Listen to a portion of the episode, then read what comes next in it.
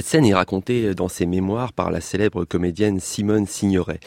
Nous sommes au début des années 1960 dans un palace de Londres.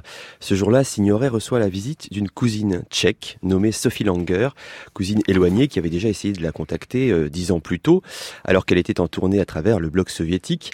Mais à l'époque, l'actrice, proche des communistes français, vous le savez, n'avait pas jugé bon de donner suite. Alors après toutes ces années, euh, sa cousine est heureuse de pouvoir euh, enfin se confier. Elle et son mari, jeune socialiste tchèque, avaient fui l'invasion allemande en 1939. Exilés aux États-Unis, ils s'étaient dépêchés de rentrer en Tchécoslovaquie après la guerre pour y construire ce qu'ils pensaient devoir être le socialisme. Mais le mari de Sophie Langer avait ensuite été arrêté par le régime pour cause de déviationnisme ou de dissidence. À ce point du récit, je voudrais simplement restituer la manière euh, précise dont Signoret évoque cette conversation à Londres. À l'instant même où sa cousine Langer pouvait lui dévoiler la vérité, évoquer la répression, la surveillance quotidienne, la star eut pour premier réflexe de relativiser. Je cite Simone Signoret.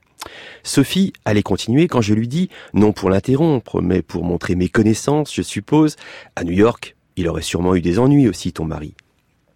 Elle s'arrêta de parler. Je lui demandai de continuer son histoire. Elle me dit que ce n'était plus la peine. Elle finit de boire son thé, s'excusa de m'avoir dérangé, et quitta mon petit appartement douillet, non sans me faire remarquer que les gens comme nous, ça ne savait vraiment rien. Ma cousine de Bratislava ne ressemblait pas à l'emmerdeuse que j'avais imaginée à Prague, mais je ne la trouvais pas extrêmement aimable. Et puis moi, hein, j'avais à jouer la comédie. Fin de citation. En 1968, alors que les chars soviétiques déferlaient sur la Tchécoslovaquie pour étouffer le printemps de Prague, Sophie Langer réussira à fuir le pays et elle écrira ces mots à sa cousine Simone. Tout ce que tu trouvas à me dire quand j'ai voulu te raconter mon histoire, c'est qu'en tant que communiste, nous aurions subi le même traitement si nous étions restés aux États-Unis. J'espère qu'aujourd'hui, tu as compris la différence.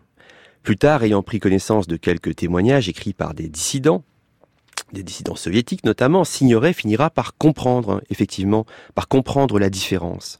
Mais d'autres, beaucoup d'autres, à l'époque et jusqu'à aujourd'hui, ont continué à la jouer, cette comédie, cette comédie de l'indifférence, comédie fondée sur le refus viscéral de distinguer entre démocratie et dictature, comédie qui est un des legs du stalinisme et de sa longue emprise sur une partie des intellectuels occidentaux.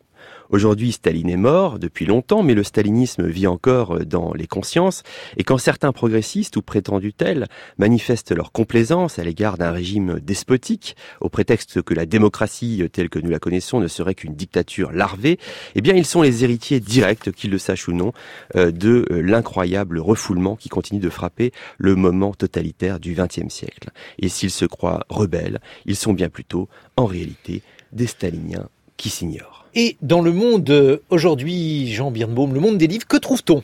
Eh bien, notamment, vous verrez donc un, grand dossier autour de quelques parutions qui racontent, qui donnent quelques terribles échos de cette euh, vie euh, soviétique dans différents euh, pays. On a notamment un grand entretien avec Nicolas Verte qui publie Le cimetière de l'espérance.